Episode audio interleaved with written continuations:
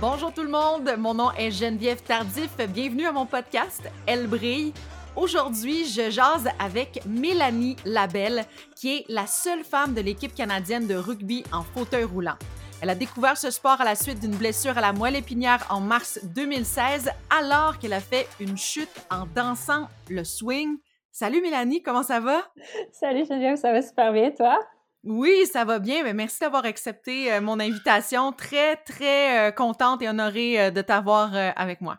Oh, t'es honorée! ça me touche vraiment. oui, vraiment, vraiment. Je, je connaissais pas ton histoire, puis je veux dire, j'en revenais pas que t'étais pas venue avant, là. Alors, je suis vraiment contente. Mais je suis allée visiter le podcast, en fait, parce que je connaissais pas le podcast, puis on me l'a fait découvrir. et puis, il y a vraiment une belle brochette de femmes là, que, tu as interviewées. C'est super. en tout cas, j'ai regardé ton travail, puis j'étais vraiment euh, ben, en fait, moi aussi, arrive dans le fond. ben, merci, merci. Euh, Jason, de ton histoire, tu es devenu tétraplégique en dansant le swing. Quelle histoire! Ça a dû changer ta, vie euh, du jour au lendemain, là. Ouais, c'est vraiment ça. Euh, on s'en rend pas compte, mais c'est vraiment l'instant d'un claquement de doigts, là, un peu comme dans le film de Marvel. Euh, la scène où il claque les doigts, puis là, il y a comme un nouvel univers qui se crée. C'est un peu ça qui s'est passé pour moi. mais il faut se dire que la vie change du jour au lendemain, mais c'est quand même un choix de, de, de, juste vivre la nouvelle aventure aussi. Là. je pense pas que j'aurais.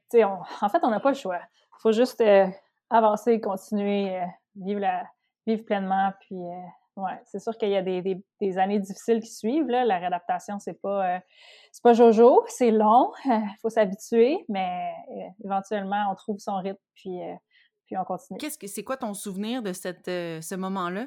Euh, ben écoute, dans le fond, j'aime pas toujours, j'aime pas vraiment ça retourner à ce moment-là parce que c'est comme un, c'est pas juste mon trauma. Ce trauma-là appartient à, à toute une, toute une communauté.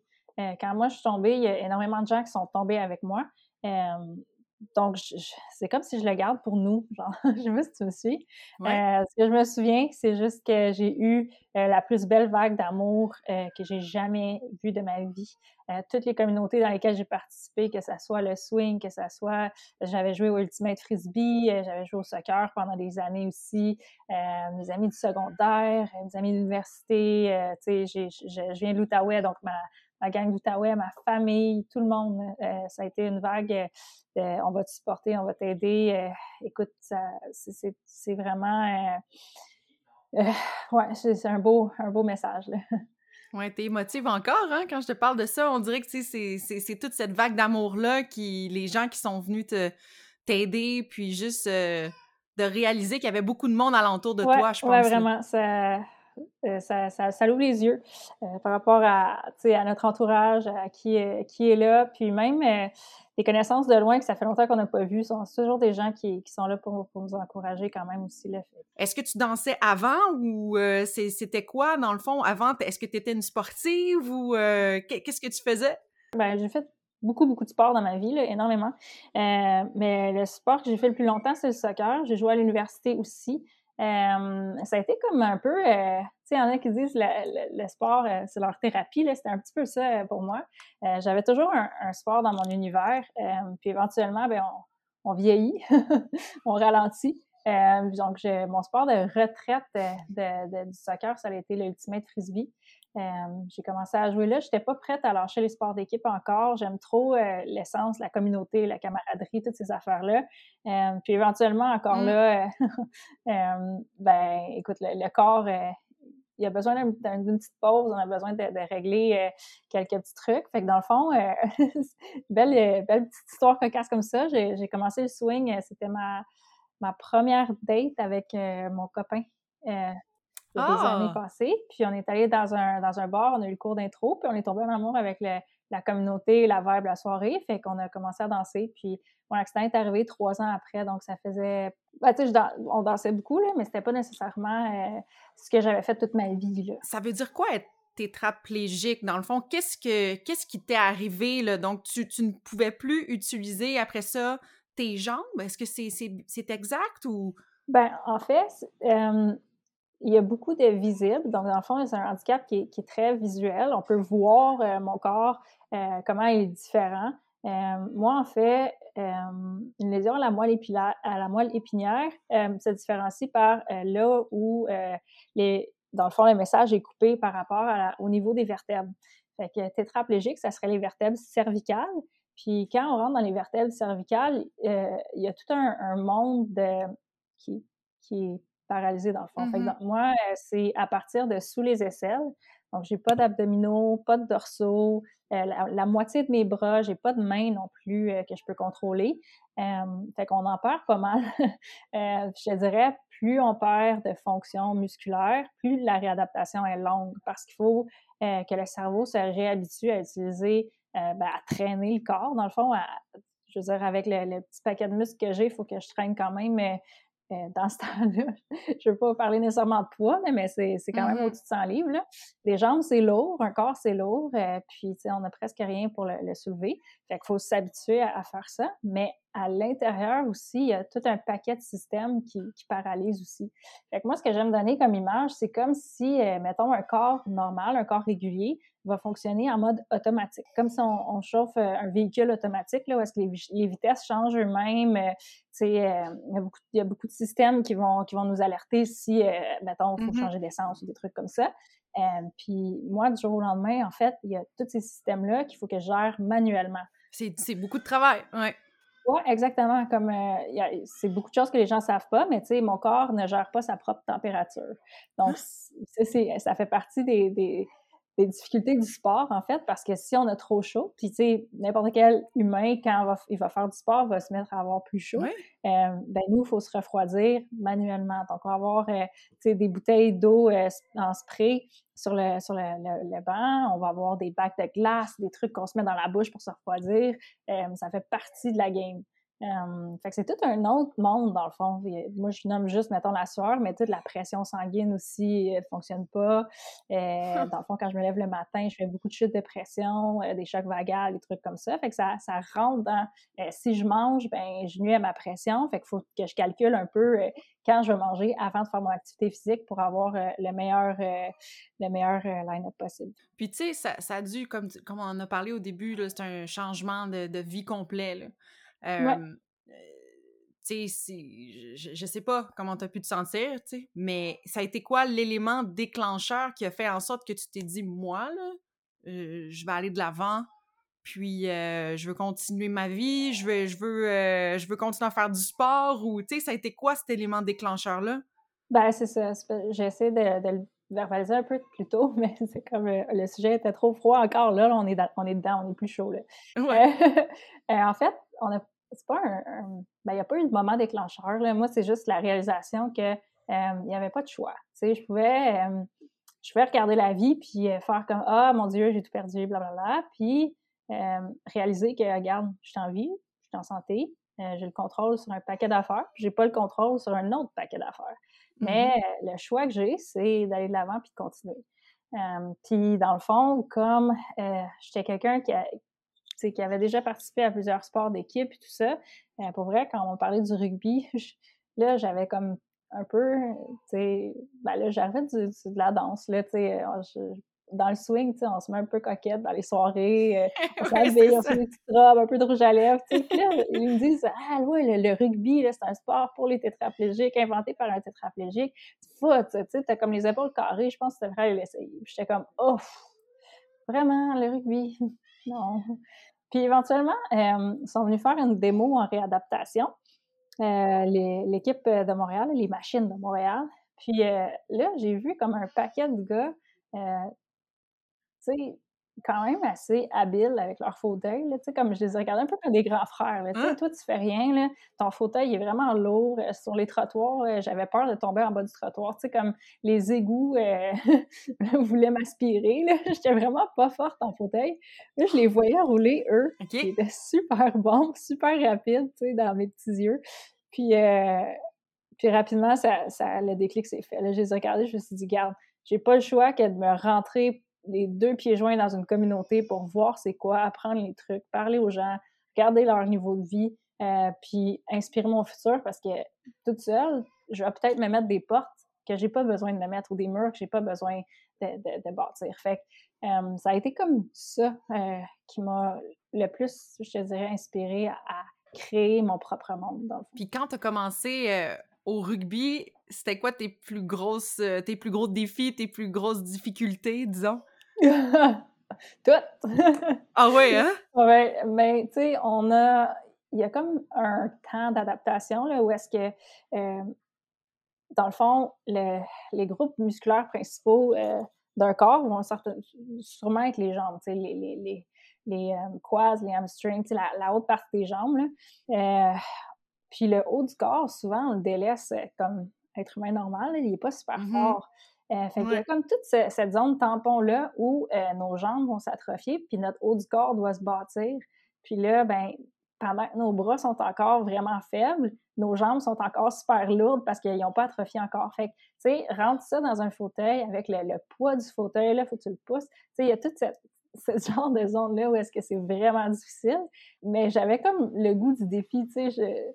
J'avais comme envie de... Je regardais pousser leur chaise, ils étaient super rapides. Moi, j'avais aucune idée des classifications, aucune idée des différentes fonctions, vraiment non plus. Puis euh, je me disais que j'étais aussi forte que tout le monde. Fait que j'étais comme... Je voulais être vraiment vite.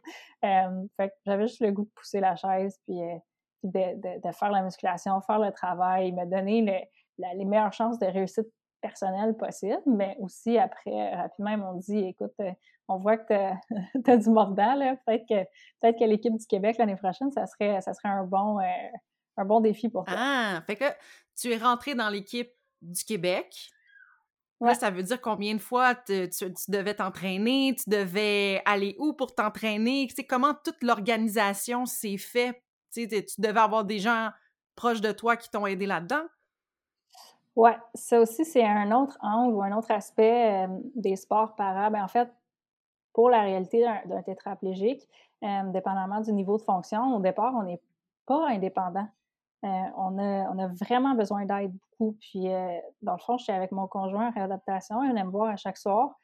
Euh, puis, je l'ai regardé, puis j'ai dit, écoute, j'aimerais vraiment ça jouer au rugby, j'aimerais ça aller aux pratiques des machines, c'est deux fois semaine mais je peux pas le faire sans toi. Tu sais, quand j'arrive là-bas, les, les helpers des autres aident déjà quelqu'un chaque mmh. jour. Fait que je peux pas, moi, me rajouter dans leurs bras. Tu sais, il faut que j'amène mon helper. Il faut que j'amène la personne euh, qui va s'occuper de, tu sais, m'aider avec mes gants, m'aider à me transférer, prendre cette charge-là parce que, ben, tu sais, une fois de temps en temps, les autres vont nous aider, mais on ne mmh veut pas mettre la charge sur les épaules des autres tout le temps non plus. C'est une lourde tâche quand même, là.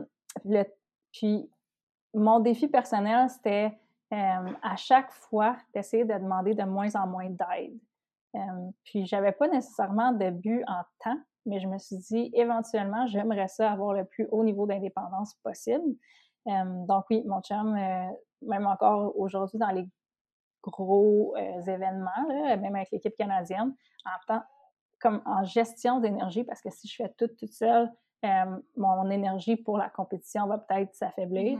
Fait en gestion d'énergie, ben, je lui délègue euh, beaucoup, comme, mettons, pousser ma chaise dans des corridors, qu'il y a du tapis parce que c'est plus difficile, ou transférer dans les lits, ou faire, euh, comme, mettons, des fois, euh, des portions d'habillage qui sont plus énergivores, je vais dire, OK, aide-moi à me tourner, aide-moi, tu sais, fait dans le fond, il me suit un peu partout dans les gros tournois encore. Wow! Vraiment, c'est des une dédication aussi, puis des, des sacrifices, tu sais, je trouve, je trouve ça beau, tu sais, de, de voir euh, votre équipe. Je trouve ça vraiment beau de, de voir ça. Et deux ans, dans le fond, en 2018, c'est ça? C'est arrivé en 2016, puis en, en 2018, tu es dans l'équipe nationale? Ben, j'ai été, euh, j'ai fait mes premiers championnats canadiens en, mai 2018. OK. Puis après les championnats, euh, il y a comme un recruteur qui est venu me voir pour me demander c'était quoi mes intentions, euh, si j'aimais le rugby, tu sais, si j'avais peut-être des ambitions de, faire partie de l'équipe nationale. J'ai dit, ben oui, c'est sûr. Voyons, qui refuse ça?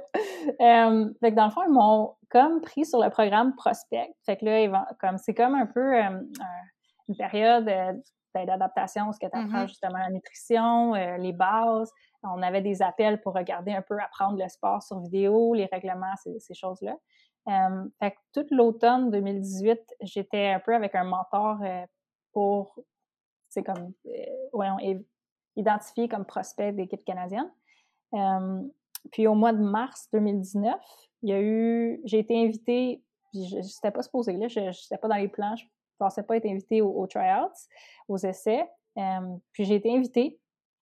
Puis à ma grande surprise, quand ils m'ont amenée dans la chambre, ils m'ont dit Écoute, Mélanie, euh, ben, tu fais l'équipe cette année. fait que j'en revenais pas. Je ne savais même pas quoi dire. Je vous niaiser, là. C'est pas vrai. Puis, euh, ouais. Dans le fond, à partir de mars 2019, ça, tout a déboulé. Euh, J'étais allée, dans le fond, à mon premier camp senior. Après ça, euh, on est allé au Japon. Euh, J'étais allée faire un tournoi de femmes aussi au Texas.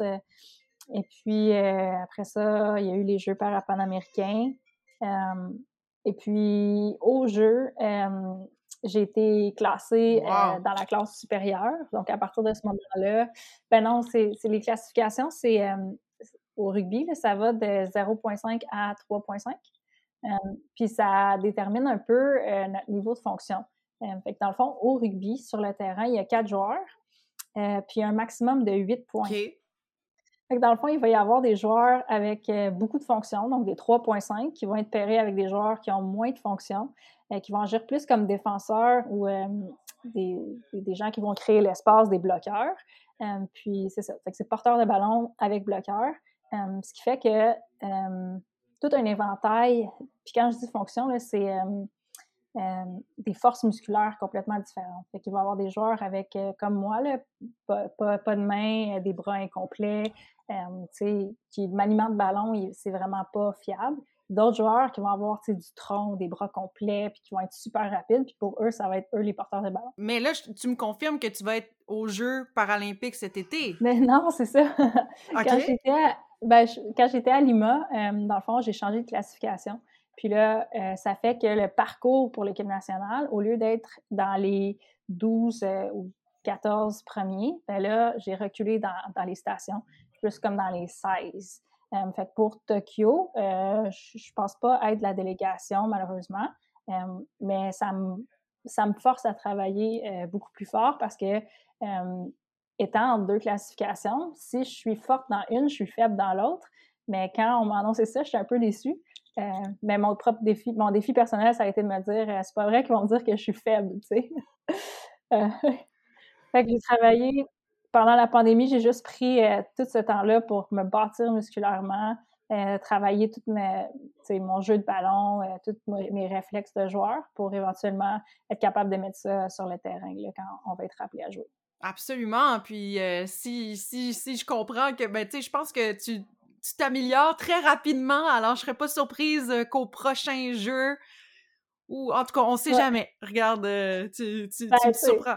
on reste prêt, là. Il y a toujours. Euh, ça s'est arrivé à des joueurs, je pense, sur l'équipe de basket euh, qui étaient qui ont été appelés à, aller aux au Jeux parapanaméricains parce qu'il y avait des blessures, des trucs comme ça. Fait que peu importe, notre rôle, c'est d'être prêt comme joueur. C'est ça. Euh, mais ouais, juste d'être même dans ces 16 premiers ou 18 premiers-là, là, euh, c'est quand même un honneur euh, si, si peu longtemps après mon accident. Absolument. Puis tu sais, tu es la seule femme dans l'équipe. tu vois ça comment? mais c'est ça, tu sais, de, de l'intérieur, il n'y a pas justement à cause de la, classification, je ne suis pas une femme, je suis un, joueur avec la classification euh, X. mais de l'extérieur, c'est vrai que c'est un sport, en fait, qui, est. Euh, mon Dieu, en anglais, c'est co-ed, c'est. Euh, en français. Un sport mixte? Mixte, mon Dieu, merci. oui, c'est ça, c'est un sport mixte. Fait que, tu sais, sur le, réseau, sur le circuit canadien, on, je dirais qu'il y a une dizaine de femmes, on se croise, on, s'amuse à faire des tournois euh, avec des alignements juste de mm-hmm. femmes pour, pour rire, tu sais. Euh, nous, nos yeux sont habitués de voir le sport comme un sport très mixte, mais de l'extérieur, euh, il n'y a pas eu beaucoup de représentation féminine, surtout sur le, mm-hmm. circuit international. il y a quelques équipes qui ont une femme, pas beaucoup.